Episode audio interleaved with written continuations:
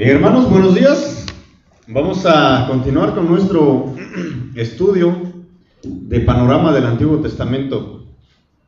Así que estamos ya en los libros de los profetas. La semana pasada estuvimos en Isaías, un libro bastante largo, bastante extenso de... ¿Cuántos capítulos se acuerdan? 66 capítulos.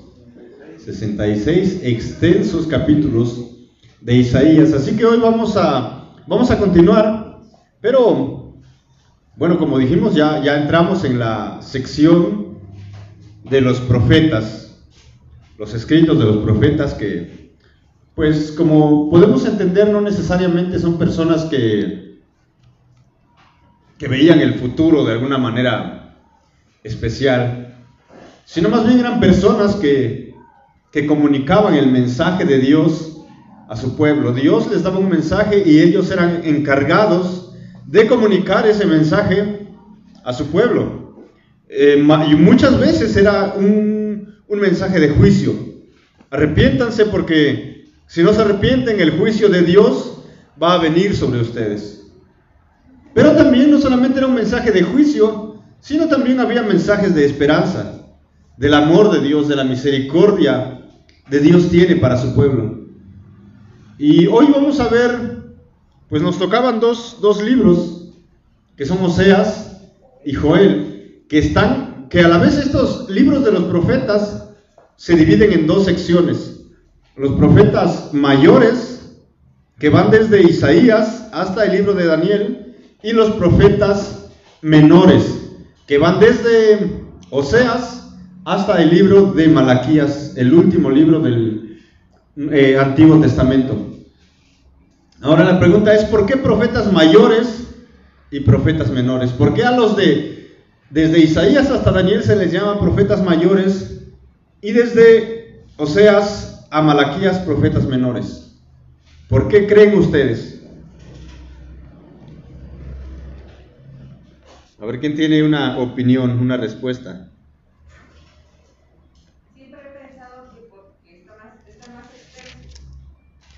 ¿Sí? Ah, el, nombre de profetas mayores y profetas menores no se debe a la importancia de los profetas o a que los mayores eran mejores que los menores o que tal vez los mayores eran más viejos que los, que los menores, sino a la extensión de los escritos.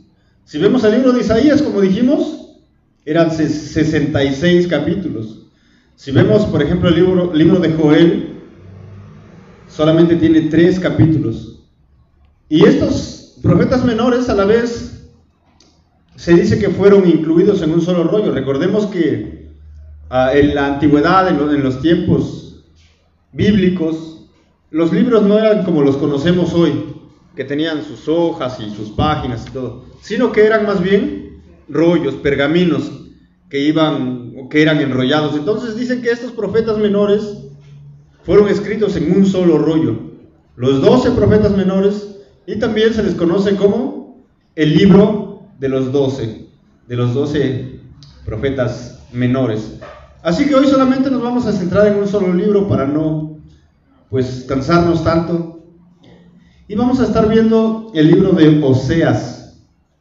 Así que vamos a buscar ahí en nuestras Biblias el libro de Oseas. Es de esos libros que son bien difíciles de encontrar, ¿no? Pero pues vamos, vamos ahí. Cuando estén ahí, me dicen ya estoy.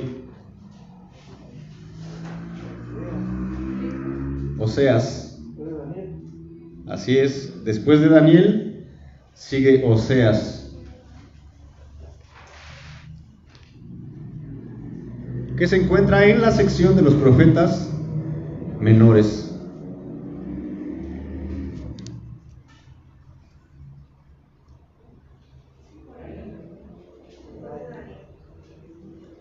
A ver, ¿cuántos ya lo tienen? ¿Cuántos están? Ya, ya, ya, ya casi. Casi todos.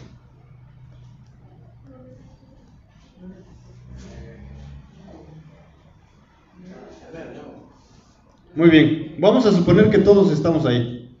Vamos a ver Oseas capítulo 1 y versículo 1. Oseas capítulo 1, versículo 1.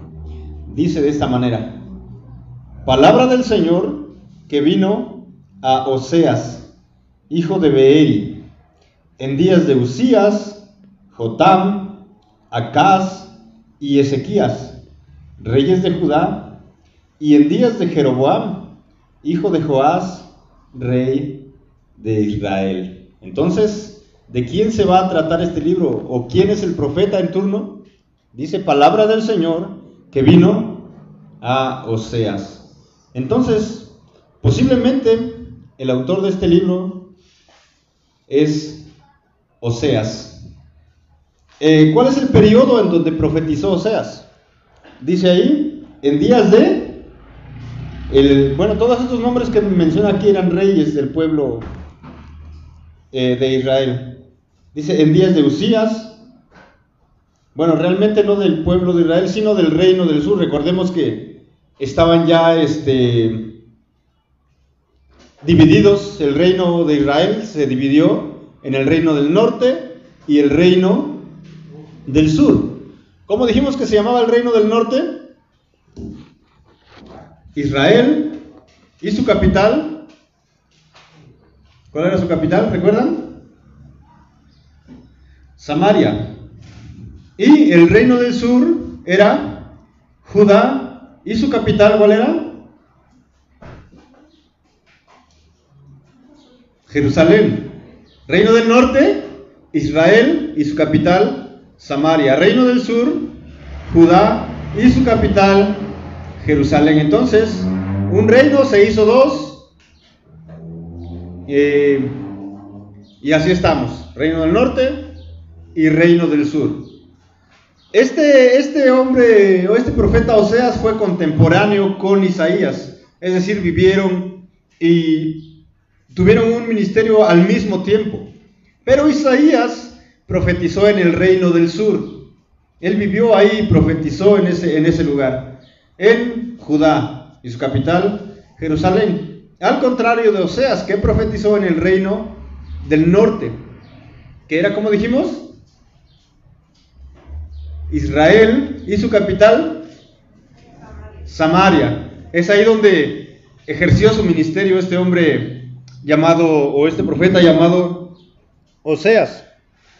Entonces, ahí vamos, bastante información interesante. ¿De qué nos habla este libro?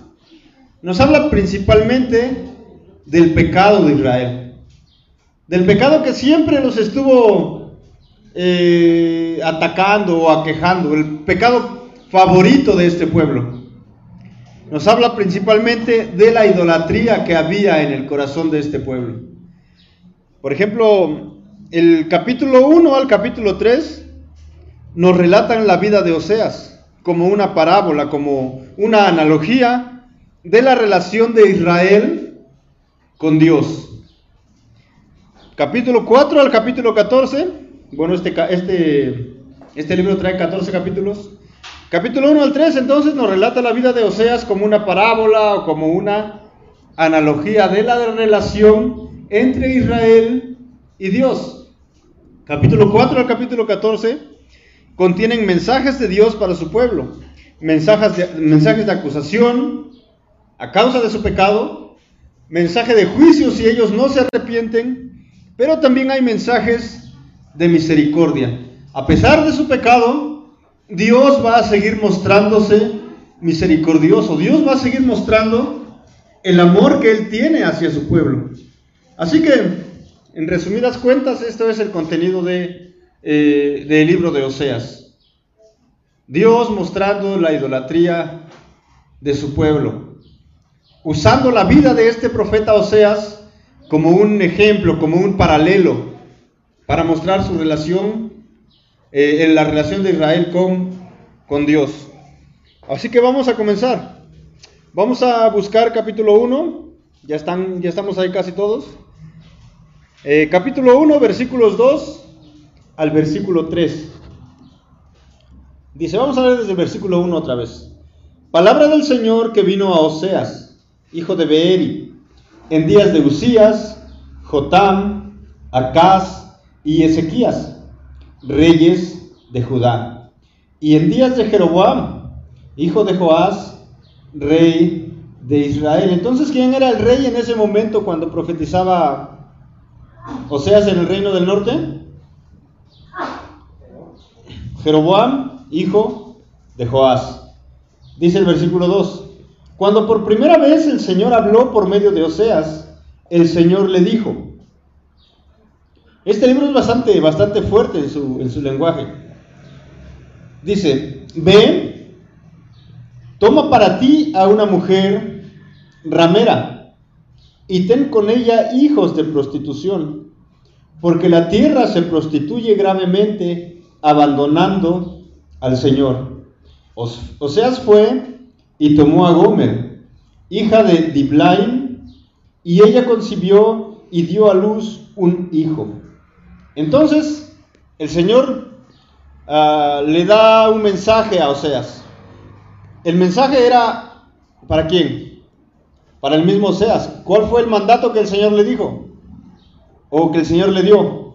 Ve y toma para ti una mujer. Imagínense, imagínense, Oseas, pues será soltero, ¿no? Y el Señor le dice, ve y toma para ti una mujer.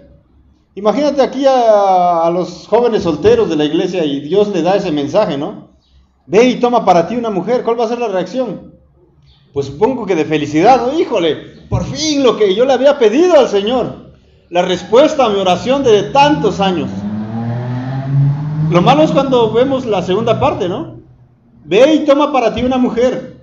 ¿Cuál era la condición de esa mujer? Ramera le dijo. ¿Qué es una ramera? Es una prostituta. Entonces ahí como que ya no, no, estaba, no estaba muy contento, o sea, seguramente. Ve y toma para ti una mujer. Y, o sea, seguro dijo, híjole, ya la hice. Ya, como dicen algunos, ya estoy hecho. Pero después dijo, ve y toma para ti una mujer ramera, una mujer, una prostituta. Pues generalmente una prostituta es alguien que tiene relaciones con varios hombres, con muchos hombres. Normalmente a causa de un, a, causa, a cambio de un, de un, ¿cómo se puede decir? De una remuneración, podemos decirlo así, de regalos, de dinero, de ciertos tipos de recompensas. Entonces era la condición de esta mujer a la cual, de la, a la cual Dios le mandó a Oseas tomar como, como su mujer, como su esposa. Y vean qué más dice y ten con ella hijos de prostitución. Así que no solo tómala, no solamente cásate con ella, sino ten con ella hijos de prostitución. Pero ¿cuál era la intención del Señor al, darle esta orden a Oseas? Mostrar la condición del pueblo de Israel.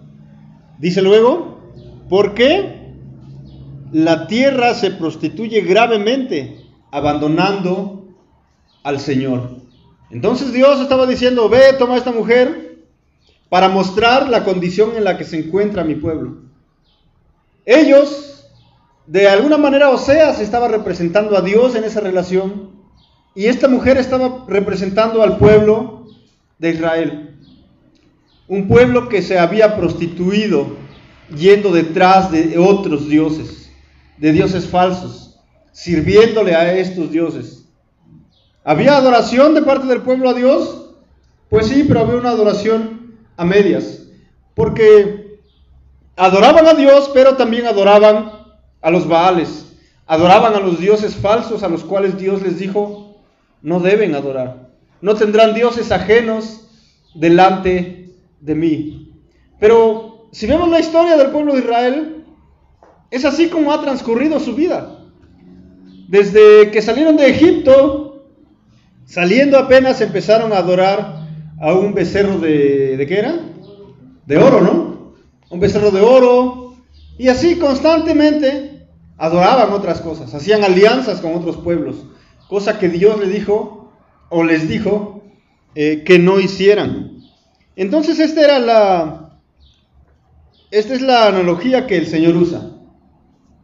Oseas y su esposa que era una, una prostituta. Vamos a ver lo que dice ahora el capítulo 3, versículos 1 al 3.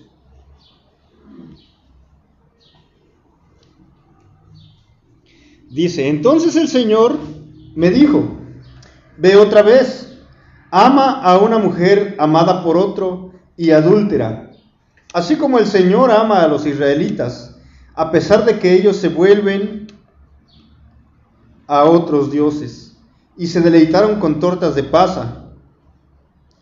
La compré pues para mí por 15 ciclos, 171 gramos de plata, dice ahí entre paréntesis esta versión y un homer y medio, 330 litros de cebada. Y le dije, te quedarás conmigo por muchos días, no te prostituirás ni serás de otro hombre, y yo también seré para ti. Entonces, esta rebelión del pueblo, Dios la ve como, como adulterio. Vean lo que dice en el versículo 1. Ve otra vez a una, ama a una mujer, ama a una mujer amada por otro y adúltera. Entonces Dios ve el pecado, Dios ve la idolatría como, como adulterio. Uno de los pecados más horribles que, que se puede cometer entre una pareja de esposos es el, el adulterio. El hombre engaña a su esposa con otra mujer o la mujer engaña a su esposo con otro hombre. Entonces es tan horrible este pecado de idolatría del pueblo que Dios lo compara al adulterio. Pero aquí encontramos una, como dice en el manual, si ustedes trajeron el manual, dice, la extraña historia de amor. Porque a pesar de que esta mujer era una, era una mujer ramera, que era una mujer eh, adúltera, el mandato para Oseas es uno. Ve y ama a esta mujer amada por otro y adúltera. Qué interesante es esta historia. Hay una, extraña historia de amor aquí. Y de la misma manera, así como Oseas debía amar a esta mujer adúltera, de la misma manera el Señor, Dios, seguía amando a su pueblo a pesar de sus pecados, a pesar de su idolatría, a pesar de que, por decirlo de alguna manera, este pueblo lo había engañado, había adulterado con otros dioses. Y es nuestra historia también. No solamente es la historia del pueblo de Israel, sino que es nuestra historia. Que a pesar de que tenemos un Dios, a, pesar de que la iglesia, que la Biblia dice que la iglesia es la novia o la esposa de Cristo, la iglesia muchas veces se va detrás de otros dioses. Se va detrás del placer que, que está fuera de Dios. Se va detrás de idolatría, no, no las eh, imágenes como la iglesia romana, sino no necesariamente eso es, es la única manera de idolatría, sino que idolatramos otras cosas. Idolatramos muchas veces a nuestra familia que la ponemos por encima de Dios. Idolatramos a nuestros hijos, muchas veces a, a nuestras esposas o esposos, a nuestro trabajo, al dinero es una de las cosas más idolatradas en este tiempo. O a nosotros mismos, que es la mayor forma de idolatría en estos tiempos. ¿Han escuchado esta frase, ámate a ti mismo? Normalmente se escucha, pero en la Biblia, pues hasta hoy no he visto que diga, ámate a ti mismo. Dice, ama a Dios, ama a otros, ama a los demás, ama a tu prójimo. Pero no dice ámate a ti mismo. No dice tú eres el bueno, no dice tú eres el mejor.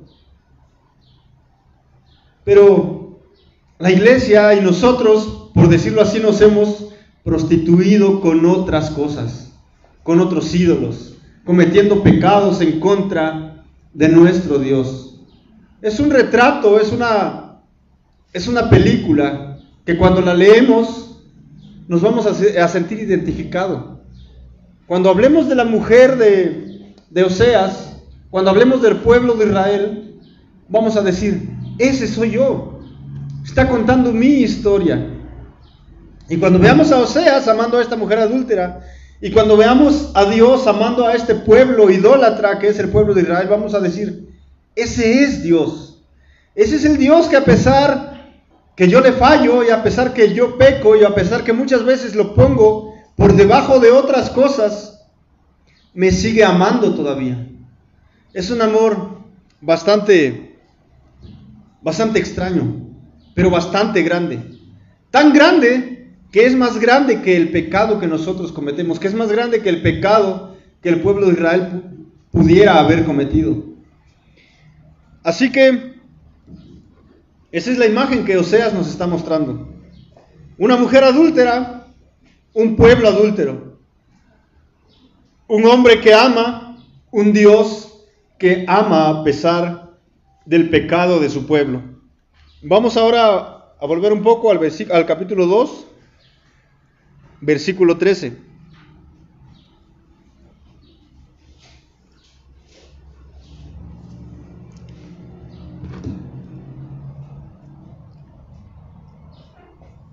Ahora vean, las cosas van a, van a estar a, punto de cambiar aquí. Van a venir las consecuencias del pecado de Israel.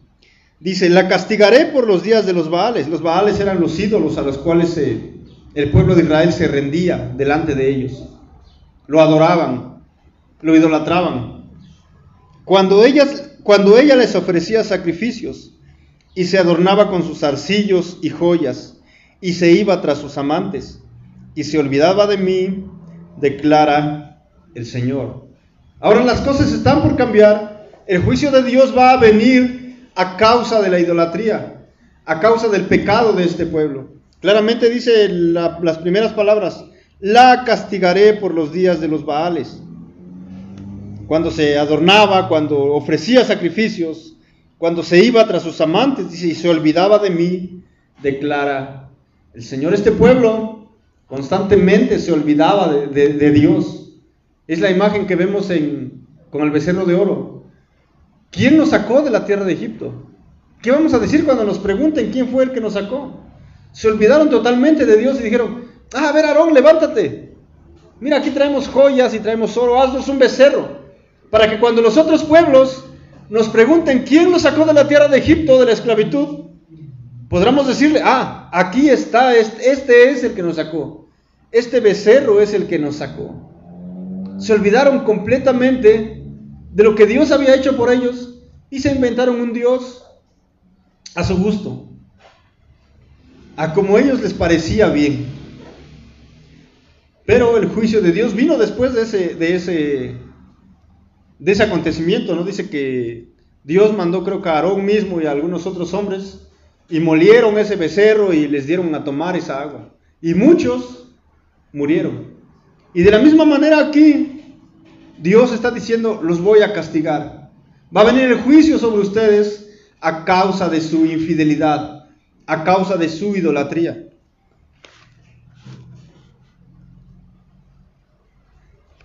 Va a venir castigo, van a venir las maldiciones que Dios les había dicho o les había advertido en Deuteronomio, ¿recuerdan? Si se portan bien, les va a ir bien. Si se portan mal, de la misma manera, les va a ir muy mal. Así que las advertencias de Dios se van a cumplir en este pueblo. Dios no se, ha no se ha olvidado de sus advertencias. Dios sigue en pie con esas advertencias. Ah, ¿Cuánto va a durar este castigo? ¿Será que Dios va a desechar a este pueblo para siempre y nunca más los va a tomar en cuenta? Bueno, vamos a ver versículos 19 y 20 del capítulo 2.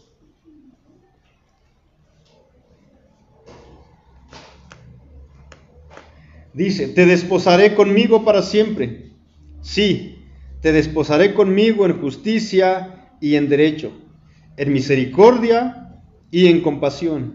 Te desposaré conmigo en fidelidad y tú conocerás al Señor. Así que Dios está advirtiendo, va a venir el juicio sobre ustedes, los voy a castigar. Pero este castigo, este juicio no va a durar para siempre. Porque lo que le dice en el versículo 19 es, y 20, te desposaré conmigo. ¿Han escuchado alguna vez esta palabra desposar?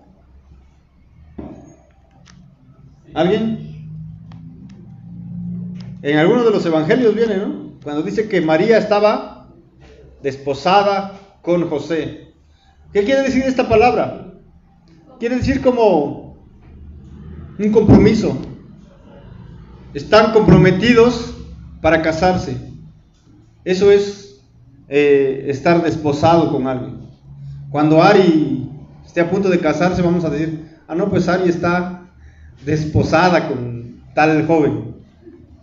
Entonces, eso es, estamos comprometidos y nos vamos a casar. ¿Y cuál era el compromiso de Dios con su pueblo? Dice, te desposaré conmigo en justicia y en derecho, en misericordia y en compasión. Te desposaré conmigo en fidelidad y tú conocerás al Señor. Entonces el Señor les promete, así como les advierte juicio, les promete que va a haber misericordia para ellos.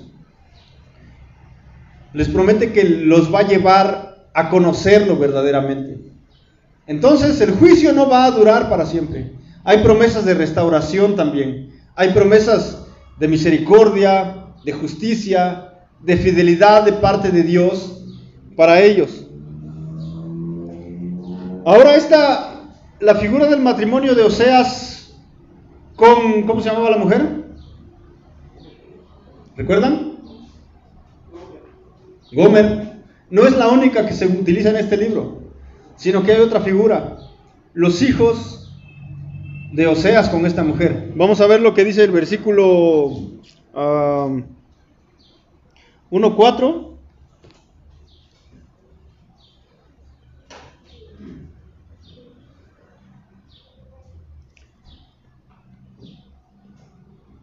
Bueno, el versículo 3 dice, Oseas fue y tomó a Gomer, hija de Diblaim, y ella concibió y dio a luz un hijo. Y el Señor dijo a Oseas, ponle por nombre Jezreel, porque dentro de poco castigaré a la casa de Jehú por la sangre derramada en Jezreel, y pondré fin al reino de la casa de Israel. Entonces Oseas tiene un hijo con esta mujer y Dios le dice, ponle por nombre ¿cómo? Jezreel. Jezreel era el nombre de un valle donde hubo una gran matanza, una gran masacre que encendió la, ira, la furia de Dios. Y Dios dice, ponle este nombre. ¿Por qué? Porque dentro de poco castigaré a la casa de Jehú por la sangre derramada en Jezreel y pondré fin al reino de la casa de Israel. Dios, a través de los nombres de estos niños que están naciendo, está anunciando, juicio al pueblo de Israel. Pone Israel porque esta sangre que se derramó va a ser vengada ahí. La consecuencia va a ser que el pueblo, el reino de Israel va a llegar a su fin. Luego sigue otro versículo, adelante, versículo 6.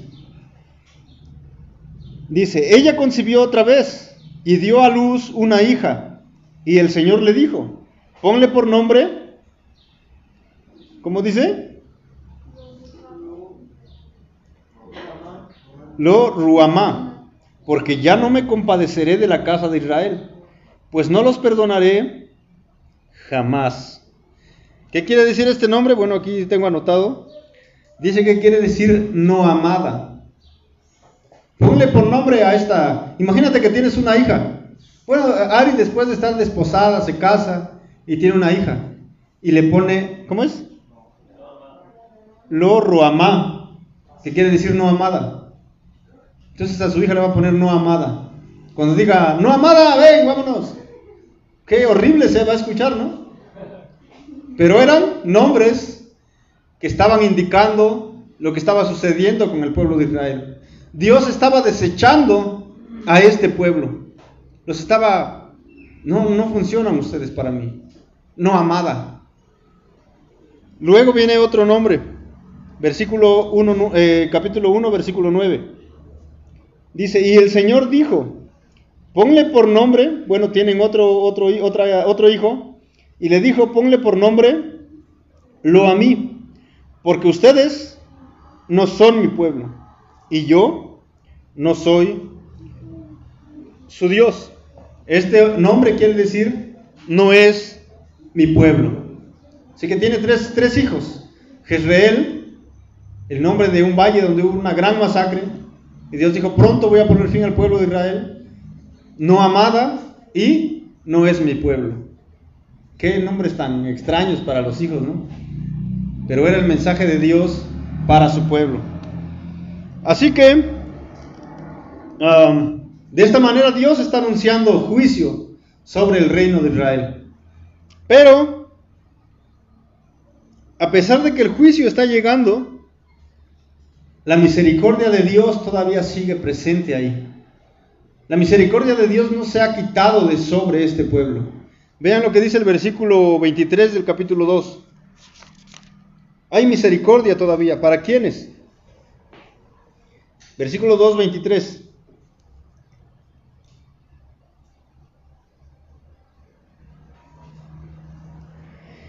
Dice, versículo 21, vamos a leer desde ahí. Y sucederá que en aquel día yo responderé, declara el Señor. Responderé a los cielos y ellos responderán a la tierra. Y la tierra responderá al trigo, al vino nuevo y al aceite. Y ellos responderán a Jezreel.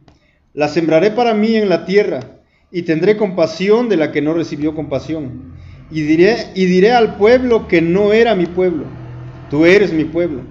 Y él dirá, tú eres mi Dios. Ahora volvemos a encontrar los nombres de los hijos de, de Oseas con Gomer, pero ahora están invertidos.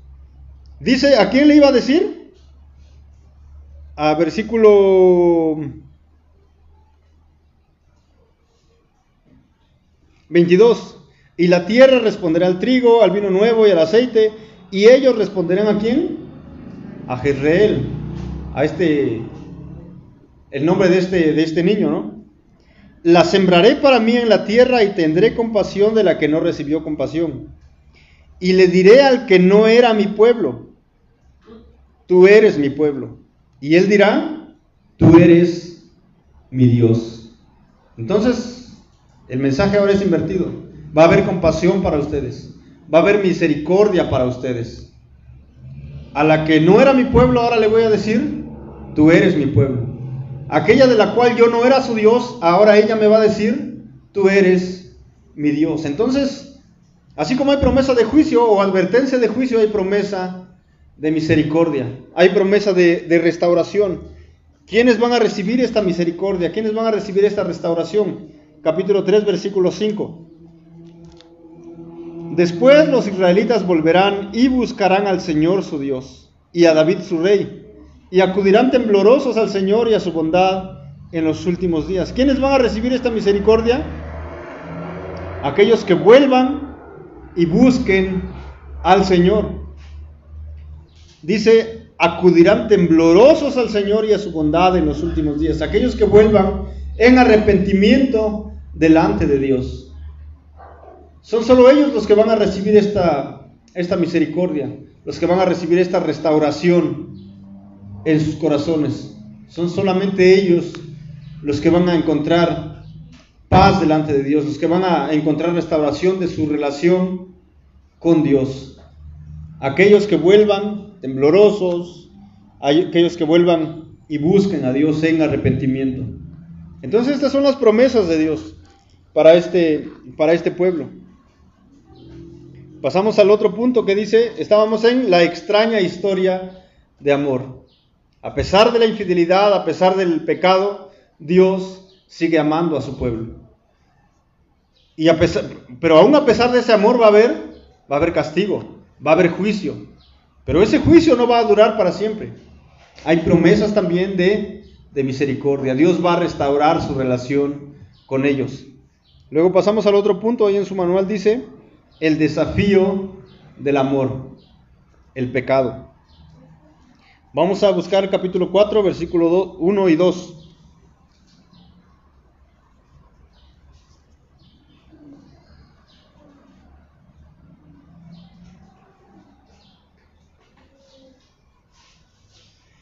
Dice, escuchen la palabra del Señor, israelitas, porque el Señor tiene querella contra los habitantes de la tierra pues no hay fidelidad ni misericordia. ni conocimiento de Dios en la tierra. Solo hay falso juramento, mentira, asesinato, robo y adulterio. Emplean la violencia y homicidios. Y homicidios tras homicidios, la tierra está de luto. Y, perdón, y homicidios tras homicidios se suceden. Entonces, ¿qué es lo que había en el pueblo de Israel? Un pecado tras otro pecado y el pecado cada vez era más, más grande. Eso es lo que encontraba el pueblo de Israel. Ese es el diagnóstico de, Dios para el pueblo de Israel. Es como cuando vas al médico y, y, le dices, ¿sabe qué, doctor? Este, pues ayer estaba comiendo una sopita, pero no me sabía nada.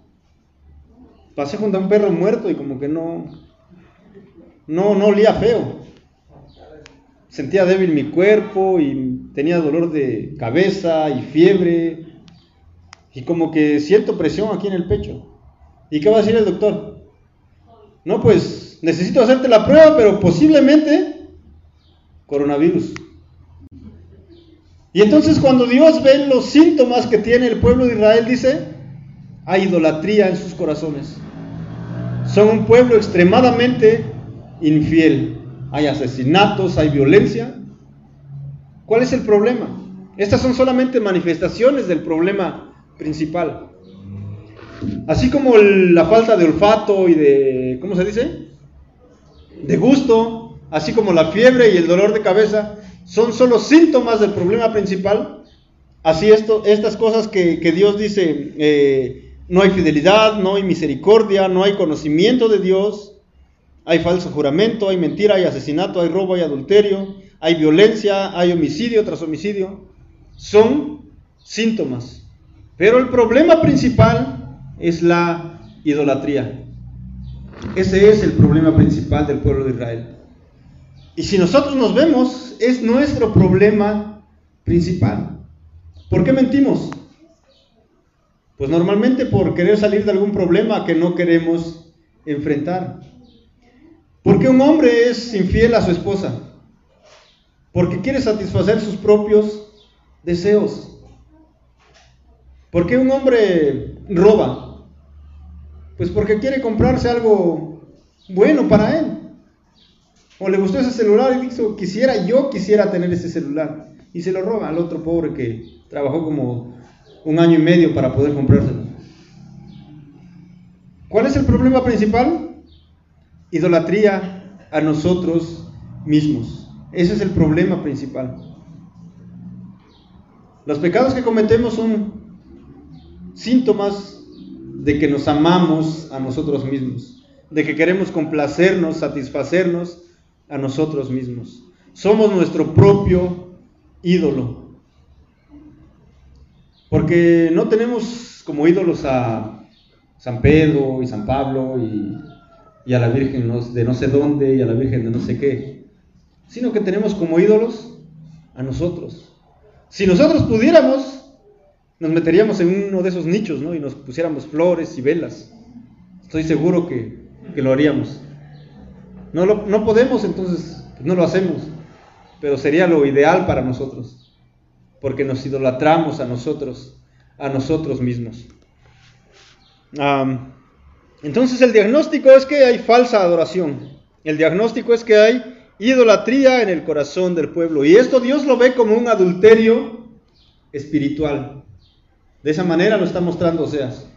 Eres un adúltero espiritual. Que tal vez no engañas a tu esposa o a tu esposo con otra mujer o con otro hombre, pero sí le eres infiel con, podemos decir, contigo mismo, o con otros dioses, con el dinero, con el trabajo, con la comodidad, con algunos tienen por ídolo Netflix o YouTube o Facebook o muchas de esas cosas, ¿no? Ahora son las son los ídolos, los dioses falsos actuales. Ya no hay los baales como en ese tiempo, pero sí hay redes sociales y comodidades que idolatramos. Ah, pasamos a otro punto más, la recuperación del amor. Así como hay una extraña historia de amor, así como hay un desafío del amor que es el pecado, hay también la recuperación del amor que es el arrepentimiento. Hasta este momento el pueblo de Israel está sumido en la oscuridad más profunda. Hay pecado en su corazón. Dios está advirtiendo que viene el juicio. ¿Cómo va a poder ser recuperado este amor?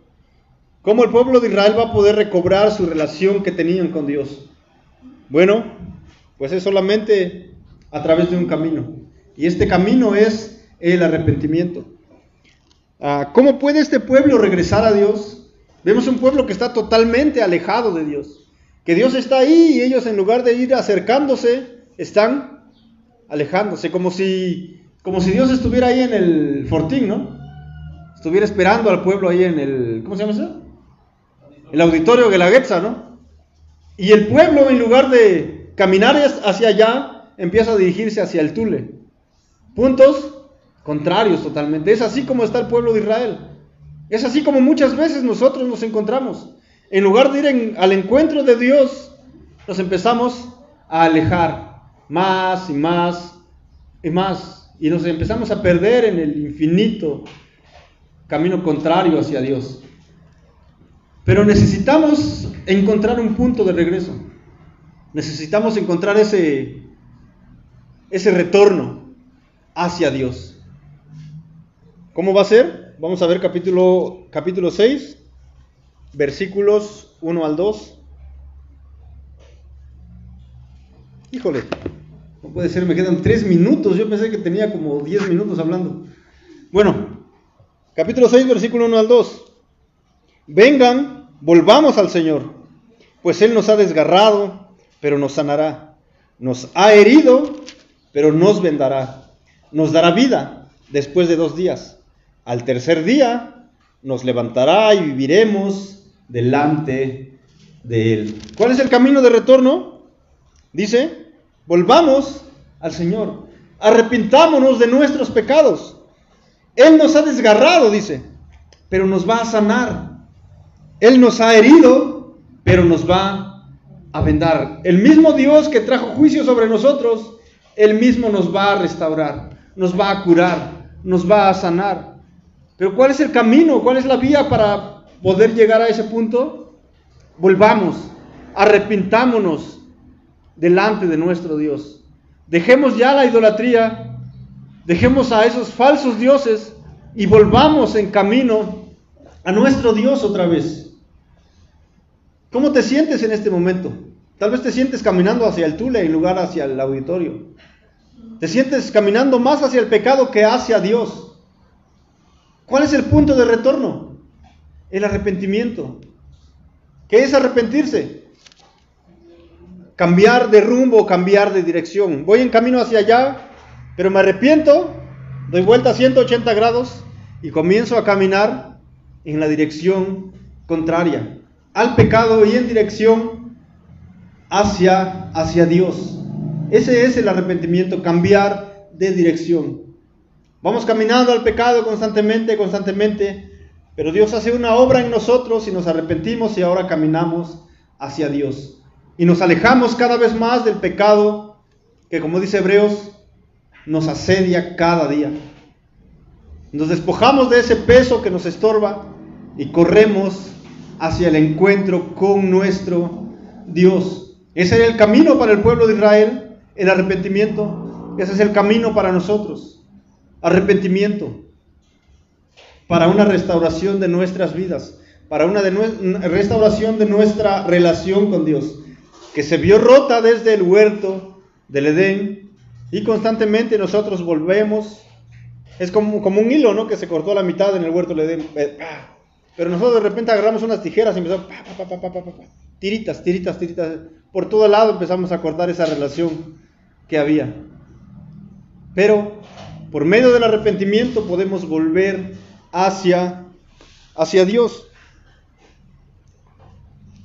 Bueno, las promesas de Dios o las advertencias de Dios de juicio sobre el pueblo de Israel se cumplieron. Unos años más adelante del ministerio de, de Oseas, vino el reino, el imperio asirio, llegó al reino del norte y se los llevó cautivos. Así que las advertencias de Dios de juicio se cumplieron. El pueblo de Israel, a pesar de las advertencias, a pesar de que Dios les decía arrepiéntanse, ellos no quisieron y siguieron en sus pecados. Así que Dios envía al imperio, híjole, la alarma sísmica ya sonó. Bueno, todavía tenemos 15 minutos antes de las 11, así que tranquilos. Ah, este, Dios cumplió su advertencia de juicio, vino el imperio asirio, se los llevó, destruyó el reino de Israel. Así que parecía que la esperanza se había acabado. Pero Dios es un Dios fiel, a pesar de la infidelidad de su pueblo. Así que llegamos al último punto, la esperanza del amor, que es la restauración. La esperanza de aquellos a quien Dios ama es la restauración de la comunión con Dios. Así como Oseas, bueno, vamos a ver capítulo 13, versículo 14.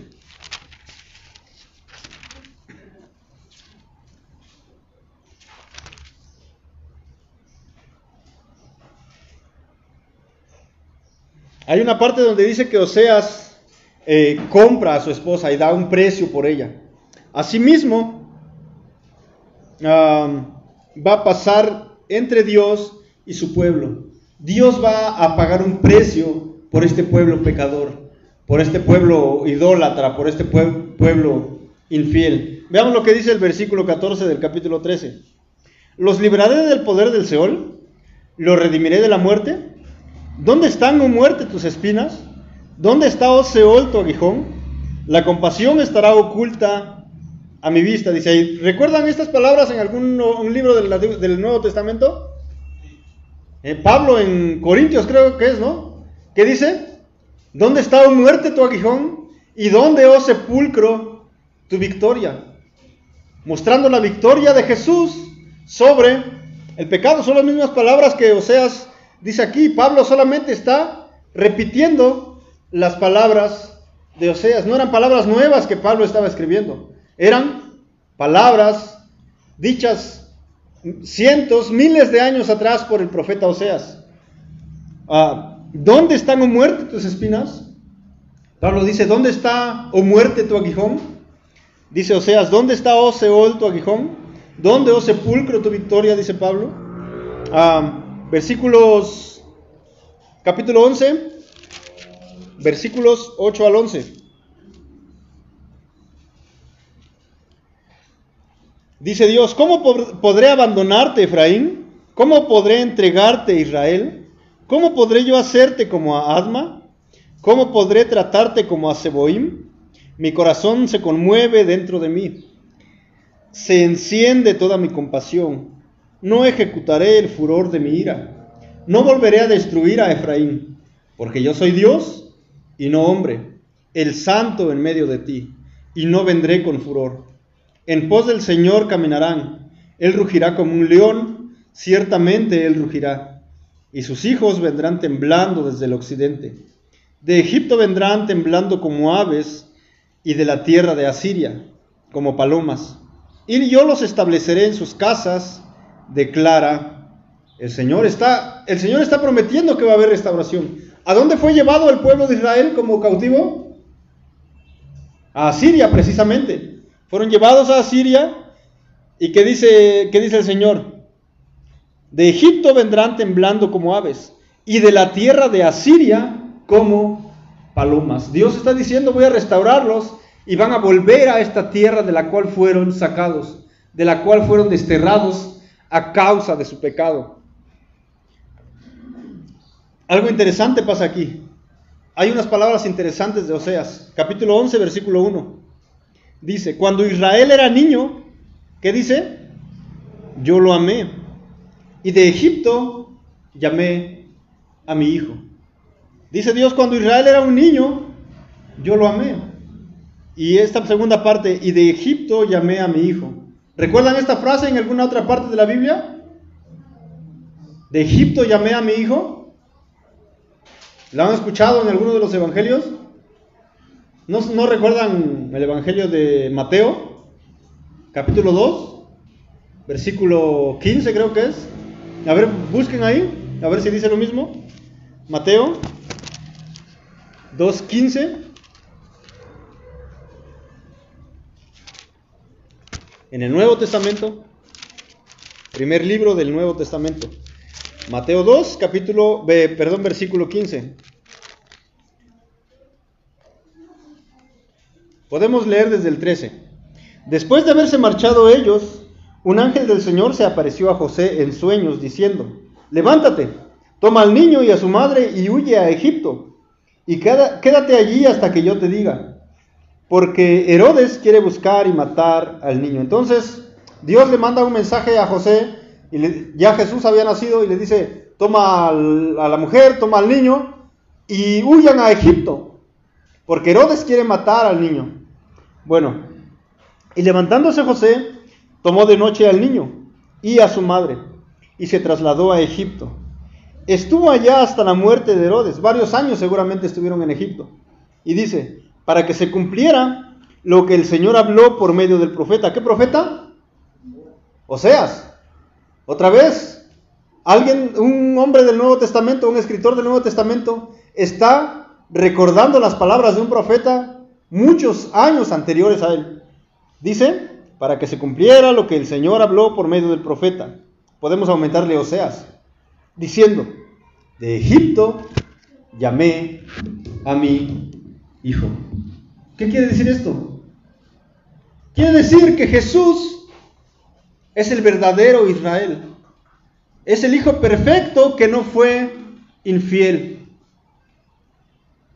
es aquel que cumplió la palabra de su Padre al pie de la letra. En Jesús encontramos al verdadero Israel, al perfecto Israel. Y es en Jesús en quien se cumplen todas estas promesas de bendición.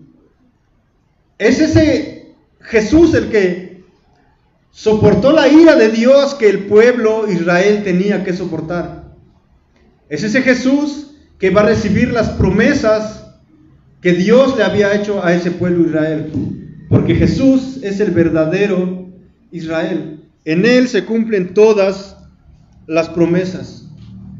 Entonces, hubo un, Israel, un Israel, podemos decir, étnico tal vez, que fue infiel, que fue pecador, que falló muchas veces a Dios y que hasta de alguna manera fue desechado por Dios. Pero hay un verdadero Israel que es Jesús, que no falló, que no pecó, que sufrió la ira de Dios, pero que al final de todo estará sentado en el trono de Dios, como aquel verdadero Israel ah, que pudo cumplir todo como Dios lo había dicho. Y es en ese Israel, es en ese Jesús en el que nosotros encontramos la restauración de nuestra relación con Dios. Nosotros somos pecadores desde nuestro nacimiento. Nuestra relación con Dios está rota, está quebrada, está interrumpida. Y solamente a través de ese Jesús puede ser restaurada. Arrepentimiento y fe en Jesús. Así que si tú piensas, si tú sientes que tu relación con Dios sigue rota todavía, necesitas ver al verdadero Israel, a este Israel perfecto que nunca falló. Necesitas ver y volver a Jesús, creer en Él para que tu relación con Dios sea restaurada nuevamente. Así que, pues esto ha sido el libro de Oseas. Le dejo de tarea al siguiente hermano que va a enseñar el libro de Joel. Así que es todo, hermanos.